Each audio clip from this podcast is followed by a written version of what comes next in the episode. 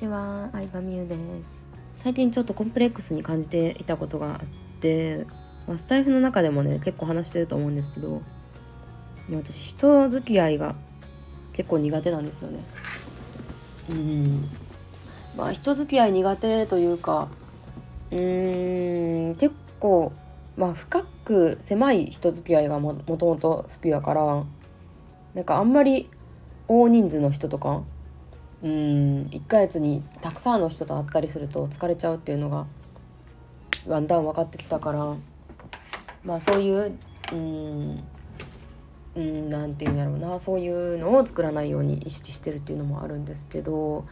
うんまあ自分自身がもともとねそういう性格、まあ、クラスとかにいても浮いてたりとかうんクラスみんなでの何かを作り上げるみたいなチームで何かするみたいなのにまあ、あんまり魅力を感じたことも正直なくって、うん、だって人間さそれぞれ違う環境違う性格で生まれてきてるから、うん、チームでやるからこそ大きいものができるとかももちろん理論ではわかるんですけどみんなでやるっていうのは絶対誰かがさ我慢してると思うのよやりたいことを。うんまあそれね集団行動ができない、まあ、典型的な人間なわけですけれどもでねじゃあ私どういう風になってきたんやろって考えた時に結構あの自分の憧れの人とかを思い浮かべたりするんですよ。どういう人好きかなとか、うん、男女問わずどういう人がいいなって思うかなって思った時に私が挙げた何人かの人、まあ、それはこう起業家さんの先輩だったりとか今までリアルに関わったことある人だったり、まあ、インスタとかで見ていいなって思う、まあ、モデルさんとか女性起業家さんとかもいるんですけどみんな結構ねなんか孤高の人なんですよね。うん集団でっていうよりかはうん特に女性だとさ女性トップオブトップに行く人ってさ結構孤独じゃない ?YouTuber とかもそうやと思う。女性 YouTuber ってグループとかないやん。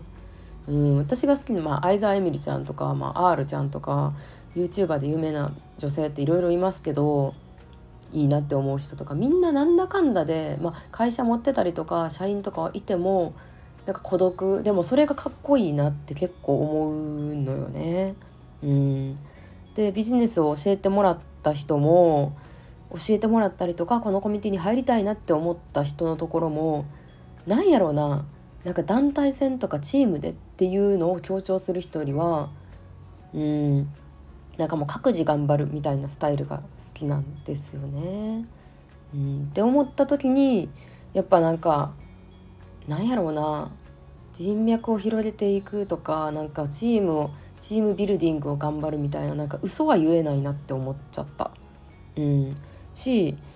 まあ今まで教わった人が、まあ、大ポンさんっていうあのとある有名なアフィリエーターの方がいるんですけども今はアフィリエイトされてなくてアフィリエイトとかで得た収益をもとに、うん、物販の会社とか今何されてるんですかね。立ち上げた物販の会社も年商何億規模とかになって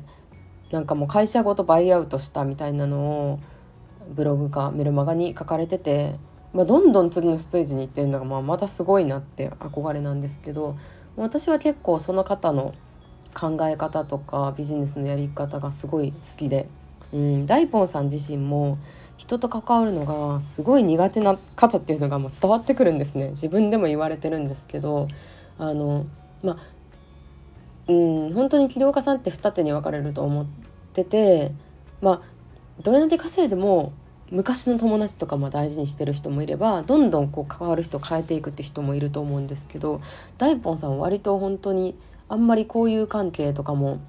なんか広げたりする人じゃなくて昔の友達とその物販の会社を立ち上げたりとか友達が社長になったりとかでビジネスをやったりされてるんですけどうんなんかでもそのネット上では結構有名な方なんですよ。うん、なんかねすごいいいなって思いますね憧れ。となんか私女性版大ポンみたいになりたいなって最近すごい思うんですよ。これ大ポンさん知らん人からしたらちょっとどなんなんかイメージつきづらいと思うんですけどなんかねすごいいいなって思ったんですよね私が私はそれが正直でこういう関係広げたいとか有名になりたいとかじゃないんやけどでも大ポンさんって人と会わずともすごい価値をこの世の中に与えてくれた人というかやっぱ大本さんに憧れてビジネス始めた人もめちゃくちゃ多いんですよ。うん、めちゃくちゃ多いしこの世界で結構有名な人ももともとは大本さんのきっかけでこうアフィリエイトとかネットビジネスを始めたという人もすごいたくさんいらっしゃってうん。なんか会わずとも人に影響を与えてるってなんかすごいかっこいいなというかうん。なんか一見するとねあのこう面と向き合って人と会って初めてコミュニケーションが発生するみたいなあるけどでも私学生時代からさネットオタクやったからさなんか今の時代って会ってなくても例えば言った顔出ししてなくても人の心を動かす歌手とかもいるわけじゃないですか。うんまあ、Ado さんとかもねそうあの、まあ、米津さんは顔は出してるけどあんまテレビ出てなかったりとかもしますけどなんかそういう存在いいなって思っちゃいますね。うんね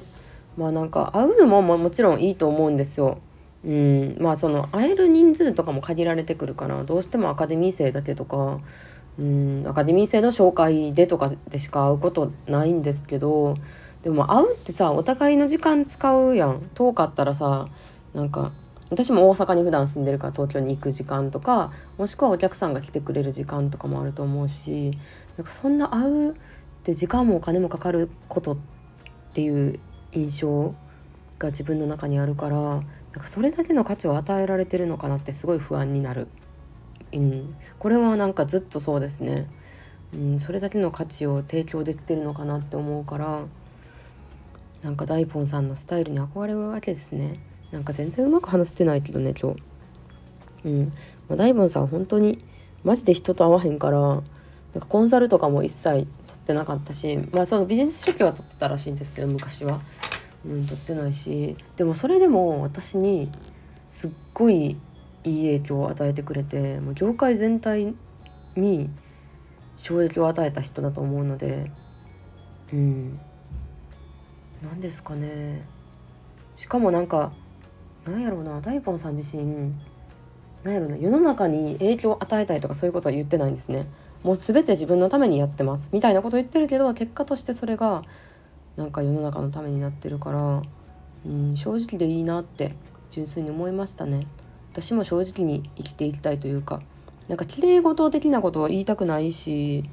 うん綺麗事言ってるのってなんか嫌じゃないですかわかるじゃないですか正直言葉とか動画とかやと音声とかやと。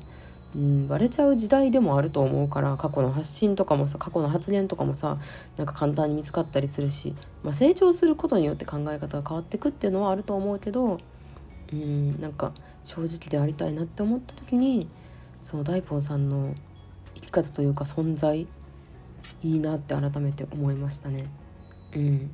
なのでまあそれをやるためにはやっぱり他の人がやってないレベルのことをいろいろやっていく必要があると思うから、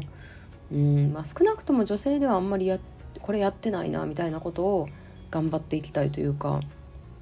うんうん。なんかいろいろ極めたいなってそう極めたいかな私は。うん、あんまり人がやってないことを極めたいって感じかな。ね。うん。まあ極めるってなんだろうな。うんなんかもういろいろやりたいことあるんですけど